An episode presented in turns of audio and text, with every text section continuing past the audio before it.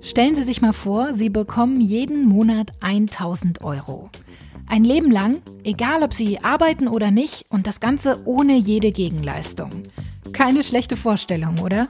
Die Rede ist vom bedingungslosen Grundeinkommen. Schon seit Jahren sorgt die Idee immer wieder für Diskussionen und auch jetzt in der Corona-Krise ist die Debatte neu entflammt. Aber welche Effekte hätte ein solches Grundeinkommen auf unsere Gesellschaft und auf jeden Einzelnen? Das soll jetzt zum ersten Mal in einer Langzeitstudie erforscht werden. Wir sprechen im FAZ-Podcast für Deutschland gleich mit dem Leiter der Studie, Professor Jürgen Schupp vom Deutschen Institut für Wirtschaftsforschung. Außerdem erklärt uns eine Grundeinkommensgewinnerin, wie es sich so anfühlt, jeden Monat einfach so 1000 Euro zu bekommen. Ja, und wir sprechen mit dem Wirtschaftschef der Sonntagszeitung, Patrick Bernau, über den wohl größten Knackpunkt der schönen Idee die Finanzierbarkeit. Heute ist Donnerstag, der 3. September und ich bin Sandra Klüber. Ich freue mich, dass Sie auch mit dabei sind.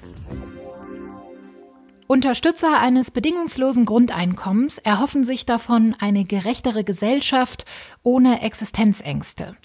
Kritiker aber halten die Idee vor allem für unbezahlbar und fürchten, dass damit die Motivation zur Arbeit verloren geht. Wie sich so ein Grundeinkommen aber tatsächlich anfühlt, das möchte ich jetzt mit Tina Henschel besprechen. Sie hat beim Verein Mein Grundeinkommen gewonnen und ein Jahr lang jeden Monat 1000 Euro bekommen. Hallo. Hallo. Sie haben sich 2016 bei dem Verein für ein bedingungsloses Grundeinkommen beworben. Warum? Was war denn damals Ihre Motivation? Ja, also natürlich ist die erste Motivation, dass man finanziell einen kleinen Zuschuss bekommt. Also es wäre scheinheilig, was anderes zu mhm. behaupten. Und ich war auch in der Situation, dass ich im Studium war. Ich habe für mein Staatsexamen gelernt und da sah es finanziell nicht ganz so entspannt aus. Und natürlich hatte ich auf die 1000 Euro im Monat gehofft. Mit dem Gedanken des Grundeinkommens hatte ich mich da noch gar nicht so wirklich auseinandergesetzt. Mhm. Sie haben dann tatsächlich gewonnen. Was ging Ihnen denn da durch den Kopf? War das wie so eine Art Lottogewinn vom Gefühl oder wie hat sich das angefühlt damals? Also es war total verrückt. Ich habe im ersten Moment auch gedacht, das wäre eine Spam-Mail, die ich bekommen habe von dem mhm. Verein ähm, und habe das erst ganz langsam realisiert und dann erstmal meinen Freund angerufen und meine Familie angerufen und gesagt, ich glaube, ich habe hier gewonnen und mhm. ich bin mhm. mir noch gar nicht sicher. Und dann wurde es erst so richtig konkret, als ich mit dem Verein telefoniert hatte und sie mir gesagt haben, ja, es stimmt, du hast gewonnen. Und ähm, ja, dann war ich irgendwie auch erstmal total platt und wusste gar nicht so, was mache ich jetzt damit? Mhm. Das ist ja irgendwie, ja, ganz, keine Ahnung, ich konnte erst, ich konnte nicht so richtig dran glauben und als dann das erste Geld da war, dann wurde es real und dann dachte ich, ja, du hast tatsächlich gewonnen und jetzt probieren wir das mal aus, das Grundeinkommen. Mhm. Genau, 2017 war das dann soweit. Also ab Januar 2017 haben Sie jeden Monat 1000 Euro erhalten. Wie war das für Sie, wenn Sie darauf auch heute vielleicht mit ein bisschen Abstand zurückblicken? Hat sich damals irgendwas verändert an Ihrem Leben? Haben Sie was anders gemacht? Also ich habe nach außen hin gar nicht so viel anders gemacht. Ich habe in der Zeit, als ich es bekommen habe, ähm, in Teilzeit gearbeitet und habe das Geld tatsächlich als finanziellen Puffer genommen. Mhm. Ein Teil, um eben meine Lebenserhaltungskosten aufzustocken und ein Teil habe ich auch zurückgelegt. Es hat aber viele kleine Dinge eher geändert, würde ich sagen. Also zum Beispiel habe ich angefangen zu hinterfragen, ob ich den beruflichen Weg, den ich eingeschlagen habe, ob das das Richtige für mich war, was ich zum Glück bejahen konnte. Mhm. Ähm, was dann noch so eine Art Motivationsschub irgendwie nochmal gegeben hat, weil ich wusste irgendwie, dass ich bin auf dem richtigen Weg. Meine Grundsicherung, also alle Ausgaben, die ich hatte, die sind gedeckt durch das Grundeinkommen und alles, was ich jetzt zusätzlich mache, das mache ich sozusagen für mich, also mhm. für meine Karriere, für meinen Spaß, für das, was ich mit meinem Leben anfangen möchte. Und das hat wahnsinnig motiviert tatsächlich. Mhm. Wie war das denn ähm, bei Ihren Freunden, bei Ihrer Familie? Wie hat denn Ihr Umfeld darauf reagiert? Haben Sie da auch sowas wie Neid und Missgunst erlebt? Nein, Neid und Missgunst tatsächlich gar nicht. Also ich habe mir natürlich auch erst Gedanken gemacht, so welche Personen würden mir vielleicht einfallen, die negativ darauf reagieren könnten. Mhm. Aber es ist tatsächlich überhaupt nicht eingetreten. Also alle haben es mir gegönnt und mit sehr vielen Personen habe ich kritisch und auch unkritisch über das Grundeinkommen diskutieren können. Hatten Sie manchmal ein schlechtes Gewissen gegenüber anderen, dass Sie ähm, ja ohne irgendeine Bedingung diese 1000 Euro jeden Monat bekommen? Am Anfang des Grundeinkommensjahres schon. Da hatte ich auch so ein bisschen das Gefühl, dass die Leute, die das gespendet haben, dass da Erwartungen an mich geknüpft werden, beziehungsweise dass es natürlich auch Personen gibt, die die 1000 Euro im Monat noch viel besser gebrauchen mhm. könnten als ich. Das habe ich dann aber irgendwann abgelegt, weil ich dachte, der Sinn dieses Experiments, was da gemacht wird, ist ja auch gerade das auszutesten. Und Bedingungslosigkeit bedeutet eben, es kann jeder bekommen. Und ich würde es quasi verfälschen, wenn ich die ganze Zeit nur mit Schuldgefühlen durchs Leben gehen würde. Mhm. Wie sehen Sie das denn heute? Würden Sie sich ein bedingungsloses Grundeinkommen in Deutschland wünschen für alle? Ähm, ja, total. Also ich finde, das ist ein wahnsinnig gutes Konzept und ich finde es schön, dass es eben auf Vertrauen aufbaut. Also das heißt, wir geben dir die 1000 Euro oder wie auch immer der Betrag dann sein mag, wenn es eingeführt werden würde, ohne dass wir kontrollieren, was du damit machst. Wir vertrauen dir sozusagen, dass du das für dich einsetzt oder dass du ja, damit machen kannst, was du möchtest. Und das finde ich sehr schön. Und ich glaube, die Effekte, die es jetzt bei mir gemacht hat, zum Beispiel mit der erhöhten Motivation beruflich, die hätte es bei ganz vielen anderen Personen auch. Und ähm, ich glaube, das würde unsere Gesellschaft noch ein ganzes Stück nach vorn bringen. Hm. So sehen das ja viele Unterstützer der Idee. Ihnen sage ich vielen Dank und wünsche Ihnen alles Gute. Auch ohne Grundeinkommen vorerst. Ja, danke.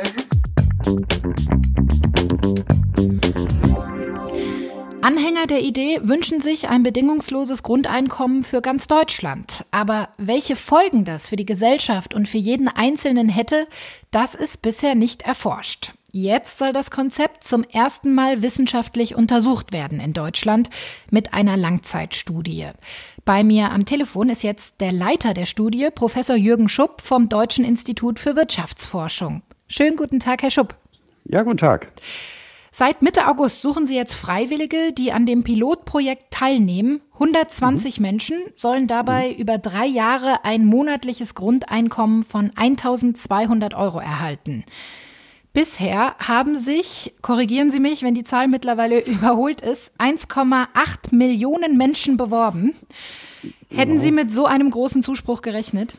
Nee, wir sind völlig geblättet äh, von ähm, sowohl der, der öffentlichen und medialen Aufmerksamkeit, die über das, äh, den Start dieser Studie und den Aufruf berichtet haben, aber letztlich auch über die große Zahl an Menschen, die äh, ganz spontan dann äh, sich da eingeschrieben haben und ihr Interesse bekundet haben. Wir mhm. äh, haben damit gerechnet, dass wir bis, äh, oder gehofft, dass wir äh, bis Anfang November mhm. eine Million zusammen haben, aber so wie die Entwicklung im Moment läuft, werden wir bis zu dem Zeitpunkt vermutlich sogar die zwei Millionen äh, Marke geknackt haben. Mhm.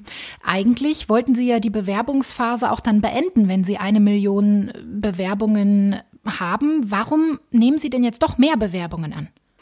Ja, wir haben in der Tat sehr, sehr schnell dann auch äh, zusammen mit dem Verein seitens der Wissenschaftlerwochen äh, sollen wir dabei bleiben. Ähm, äh, wobei dabei bleiben hätte bedeutet, dass wir ja für die Auswahl unserer eigentlichen Zielgruppe, das ist ja ein mehrstufiges Verfahren, also das sind jetzt erstmal Interessensbekundende mit wenigen soziodemografischen Merkmalen äh, und äh, die werden wir dann weiter äh, in eine Basisbefragung überführen von etwa 20.000 Personen. Mhm. Und ähm, wir sind auf der Suche dann für die endgültige Gruppe, das sind 120, wie Sie es äh, gerade genannt hat, haben, Personen, die wirklich dann äh, über drei Jahre so ein Grundeinkommen oder eine bedingungslose Zahlung von Geld äh, erhalten werden, ähm, äh, da für diese Gruppe auch ideale statistische Zwillinge, also Personengruppen zu finden, die sehr, sehr ähnlich sind in mhm. ihren mhm. soziodemografischen äh, äh, Ausprägungen zu diesen 120. Und deshalb brauchen wir auch einen vergleichsweise großen Pool an Personen, äh, die die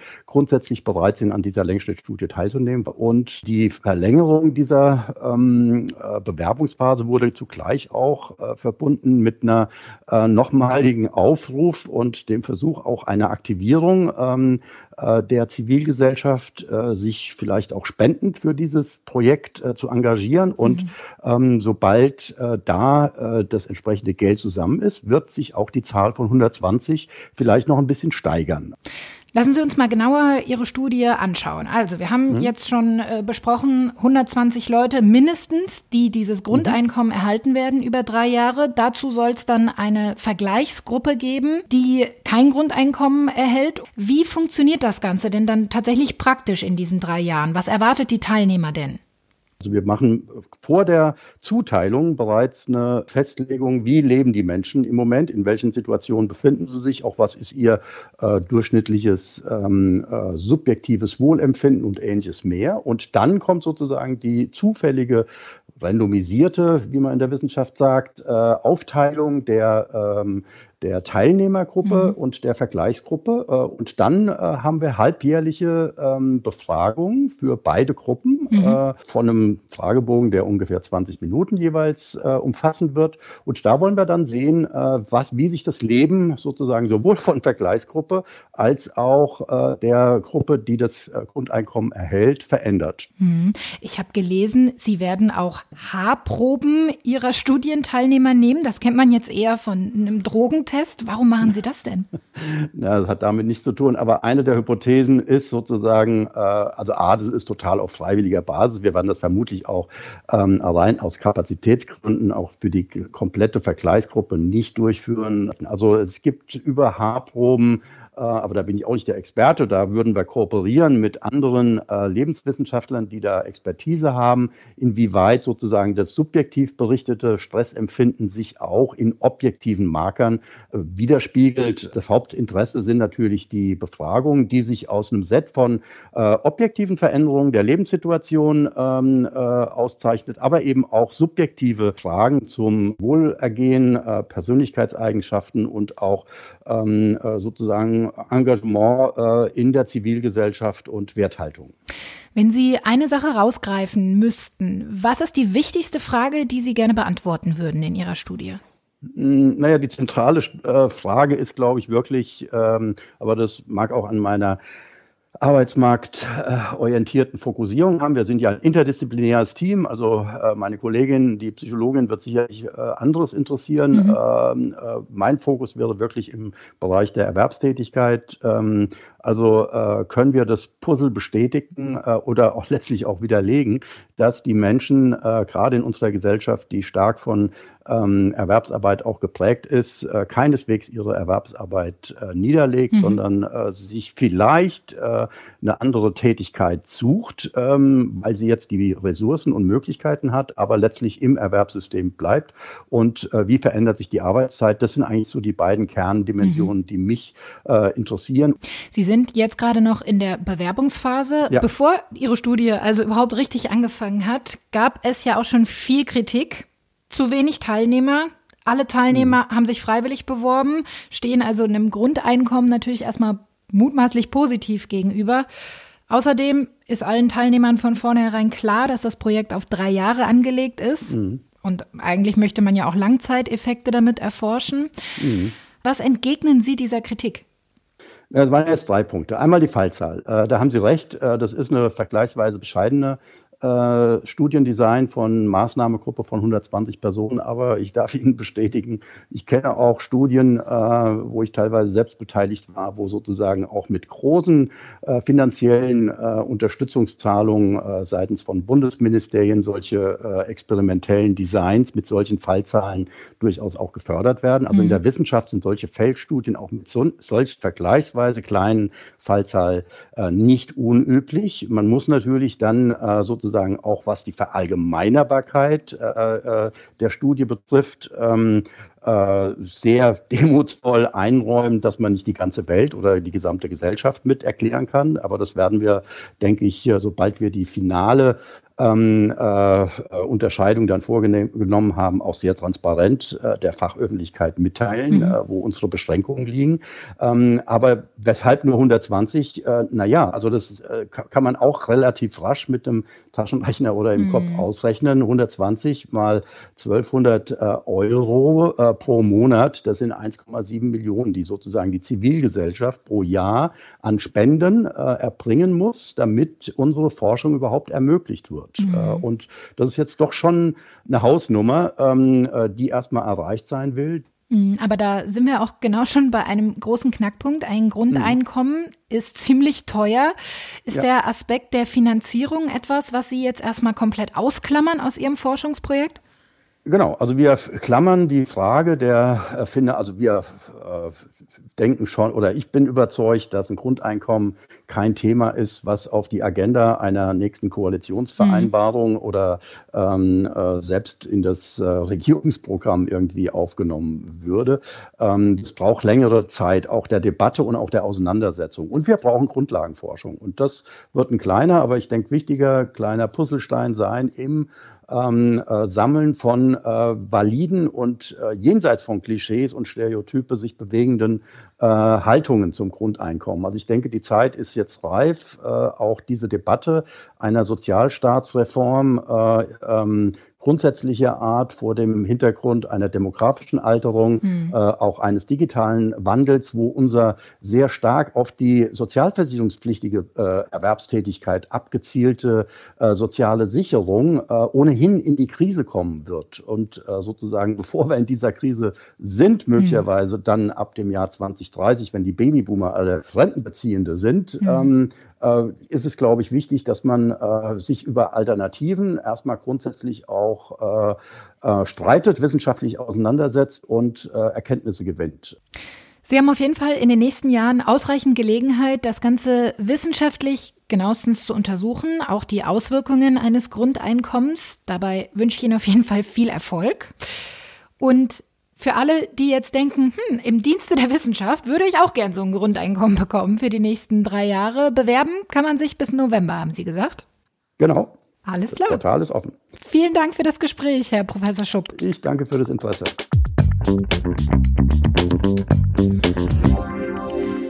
Die Studie vom DIW will also erstmal gesellschaftliche Auswirkungen eines bedingungslosen Grundeinkommens erforschen. Aber Kritiker würden sagen, braucht's das überhaupt, weil ihrer Meinung nach die Idee schon schlichtweg daran scheitert, dass das Ganze flächendeckend in Deutschland gar nicht finanziert werden könnte. Über genau das will ich jetzt mit meinem Kollegen Patrick Bernau sprechen. Er ist verantwortlich für den Wirtschaftsteil der Sonntagszeitung. Hi Patrick. Hallo Sandra. Ich möchte natürlich erstmal ganz allgemein von dir wissen, was hältst du denn überhaupt von der Idee eines bedingungslosen Grundeinkommens? ich halte die Idee ehrlich gesagt im ersten Moment für eine ziemlich charmante, mhm. die aber ich ich mochte die auch, als ich jünger war, sehr gern. Und je länger man drüber nachdenkt, desto mehr und mehr praktische Detailfragen und Schwierigkeiten haben sich dann für mich gezeigt, so dass ich da jetzt nicht mehr so begeistert davon bin, wie ich das früher mal war. Ja, sprechen wir doch direkt mal über den ganz, ganz großen, möglicherweise Knackpunkt die Finanzierung eines bedingungslosen Grundeinkommens. Gibt es denn deiner Einschätzung nach überhaupt eine Chance, dass es sowas mal für ganz Deutschland geben könnte? Sagen wir so, ich habe zumindest große Fragezeichen daran, ob ein Grundeinkommen finanzierbar ist. Am Anfang der Debatte hat ja der DM-Gründer Götz Werner, der das Grundeinkommen wirklich in die Diskussion gebracht hat in Deutschland, der hat ja am Anfang gesagt, das können wir ganz leicht finanzieren. Mhm. Ein Grundeinkommen, das kostet ungefähr so viel wie das Sozialbudget in Deutschland. Und das stimmt auch. Ein Grundeinkommen kostet je nach Modell ungefähr eine Billion Euro. Das Sozialbudget in Deutschland, das sind auch ungefähr eine Billion Euro. Aber wenn man sich mal anguckt, was da alles wegfallen würde aus diesem mhm. Sozialbudget, das sind lauter Sachen, die vom Grundeinkommen nicht zwangsläufig ersetzt werden. Das also heißt, also, weil man wirklich sagen würde, eins zu eins würde ein Grundeinkommen eigentlich alle Sozialleistungen ersetzen in dieser Rechnung. Ja, das würde das Grundeinkommen eigentlich nicht tun am Ende. Also man könnte sogar noch drüber reden, ob man auf die gesetzliche Rente verzichten möchte, mhm. wenn es ein Grundeinkommen gibt. Man könnte dann ja sagen, es sind alle abgesichert, auch im Alter. Aber da wäre auch die Krankenversicherung weg, dann hätten wir mhm. plötzlich keine Gesundheitsversorgung mehr. Es wäre weg die Entgeltverzahlung im Krankheitsfall. Mhm. Das ist auch nichts, was wir wegfallen lassen wollen, dass man äh, von der Arbeit weiter bezahlt wird, während man krank ist. Und weg wären auch fast alle Sozialarbeiter, fast alle Jugendhelfer. Das ist eine ganze Menge an Sachen, auf die man eigentlich auch mit einem Grundeinkommen nicht verzichten kann und nicht verzichten will, sodass ein Grundeinkommen dann doch, wenn man es zusätzlich zu all dem einführen würde, sehr, sehr teuer wäre. Hm. Eine andere Möglichkeit, die Befürworter eines Grundeinkommens ja gerne zur möglichen Finanzierung nennen, sind extrem hohe Steuern. Da sind zum Beispiel bis zu 70 Prozent Einkommenssteuer im Gespräch. Wie beurteilst du denn diese Idee? Das funktioniert rechnerisch. Im ersten Moment kann das gehen. Die große Frage ist dann aber, ob die Leute noch arbeiten wollen. Mhm. Und das ist ja eine Frage, die stellen wir uns sowieso schon jedes Mal, wenn Steuern erhöht werden.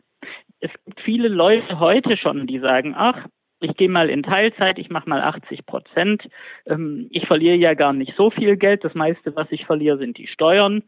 Wenn jetzt die Einkommenssteuer auf 70 Prozent hochgehen würde, dann würde das noch mehr Leute vom Arbeiten abhalten. Und wenn es dann möglicherweise noch ein Grundeinkommen dazu gibt auf der anderen Seite, dann wird es nochmal einen gewissen Teil der Leute vom Arbeiten abhalten. Mhm. Und all das zusammen kann man sagen, findet man in Ordnung, wenn die Leute weniger arbeiten. Das ist eine Werteinstellung, die will ich gar nicht bewerten. Aber was halt passiert, ist, dass in diesem Moment die Steuereinnahmen wieder zurückgehen, aus denen wir ja das Grundeinkommen bezahlen wollen. Mhm. Ein hohes Gut, was ja Befürworter eines Grundeinkommens immer hochhalten, ist die Gerechtigkeit, äh, die dieses Grundeinkommen für sie ausstrahlt. Ähm, lass uns darüber bitte auch nochmal sprechen. Äh, der Grundgedanke ist ja, jeder würde dieses Grundeinkommen erhalten, egal wie wohlhabend oder auch arm er eigentlich ist. Ist das aber nicht gerade per se sehr unsozial und gerade nicht gerecht? Da gibt es unterschiedliche Einstellungen dazu. Es gibt natürlich Leute, die finden das wunderbar, dass jeder das Gleiche bekommt, egal was er tut, und man sich dann gar nicht mehr weiter damit beschäftigen muss, ob er arbeitet, ob er nicht arbeitet, wie er sein Leben organisiert. Und das hat einen gewissen Charme. Auf der anderen Seite gibt es aber zwei Gerechtigkeitsgrundprinzipien, die mhm. immer wieder und über alle Debatten und über alle Umfragen in Deutschland immer wieder auftauchen. Und diese zwei grundlegenden Gerechtigkeitsprinzipien, die sind erstens, wer mehr arbeitet, soll mehr kriegen. Mhm. Und zweitens, wer nicht arbeiten kann, wer zu wenig Geld verdienen kann, weil er krank ist, weil er keine Arbeit findet oder sonst was, dem wollen wir helfen. Und das Grundeinkommen verstößt jetzt gegen genau diese zwei ziemlich populären Gerechtigkeitsprinzipien mhm. der deutschen Bevölkerung. Insofern wundere ich mich immer, dass es dann doch so viel Zustimmung findet im ersten Moment. Mhm.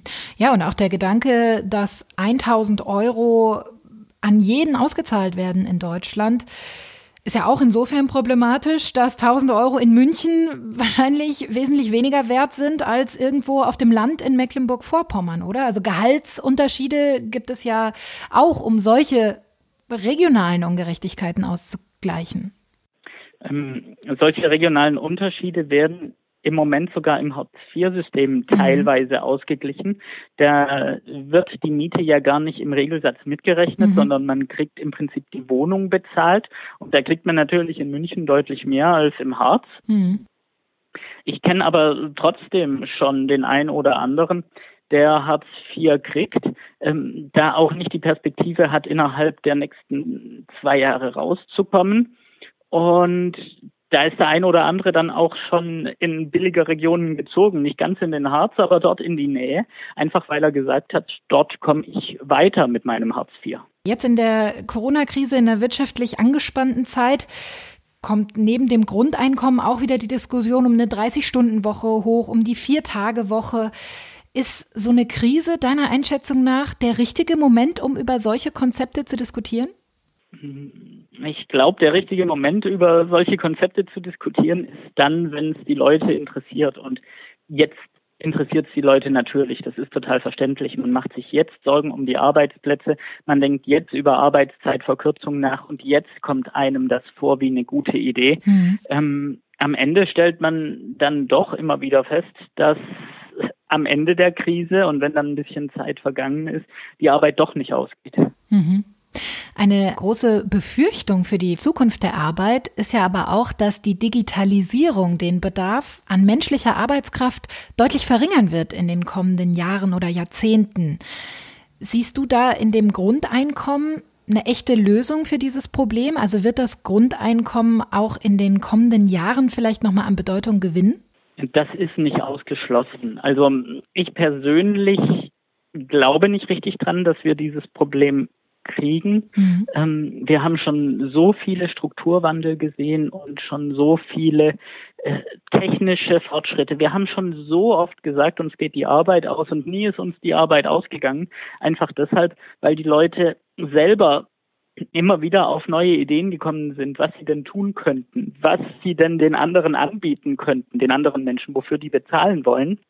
Die zweite Frage ist, wenn es jetzt tatsächlich so käme, dass uns die Arbeit ausgeht, oder zumindest einigen Leuten die mhm. Arbeit ausgeht, dann wäre ein Grundeinkommen auch eine gewisse Gefahr. Es wäre fast so eine, böse gesagt, eine Art Stillhalteprämie. Mhm. Die Verlierer des technischen Wandels, die kriegen halt 1000 Euro im Monat und dann kümmern wir uns nicht weiter drum, dann halten wir das Problem für gelöst viel spannender wäre es doch eigentlich, wenn man sich überlegt, wie man den Leuten helfen kann, dass sie den Anschluss auch behalten in so einer sich ändernden Welt. Und da lohnt es sich vielleicht dann auch den schwierigeren Weg zu gehen. Vielen Dank für deine Einschätzungen. Vielen Dank, Sandra. Eins haben die Gespräche heute, glaube ich, auf jeden Fall gezeigt. Das Thema bedingungsloses Grundeinkommen ist wesentlich vielschichtiger, als man vielleicht im ersten Moment denkt. Dass es in Deutschland so schnell kein Grundeinkommen geben wird, da waren sich heute mein Kollege Patrick Bernau und Professor Jürgen Schupp vom DIW einig. Beide sagen aber auch, es lohnt sich unbedingt, das Konzept trotzdem kritisch zu diskutieren. Welche Erkenntnisse dazu die aktuelle Langzeitstudie beitragen kann, das werden vermutlich erst die nächsten Jahre zeigen. Das war der FAZ-Podcast für Deutschland an diesem Donnerstag, den 3. September. Ich bin Sandra Klüber und ich freue mich wie immer, wenn Sie auch morgen wieder mit dabei sind, denn dann sieht die Welt vielleicht schon wieder anders aus.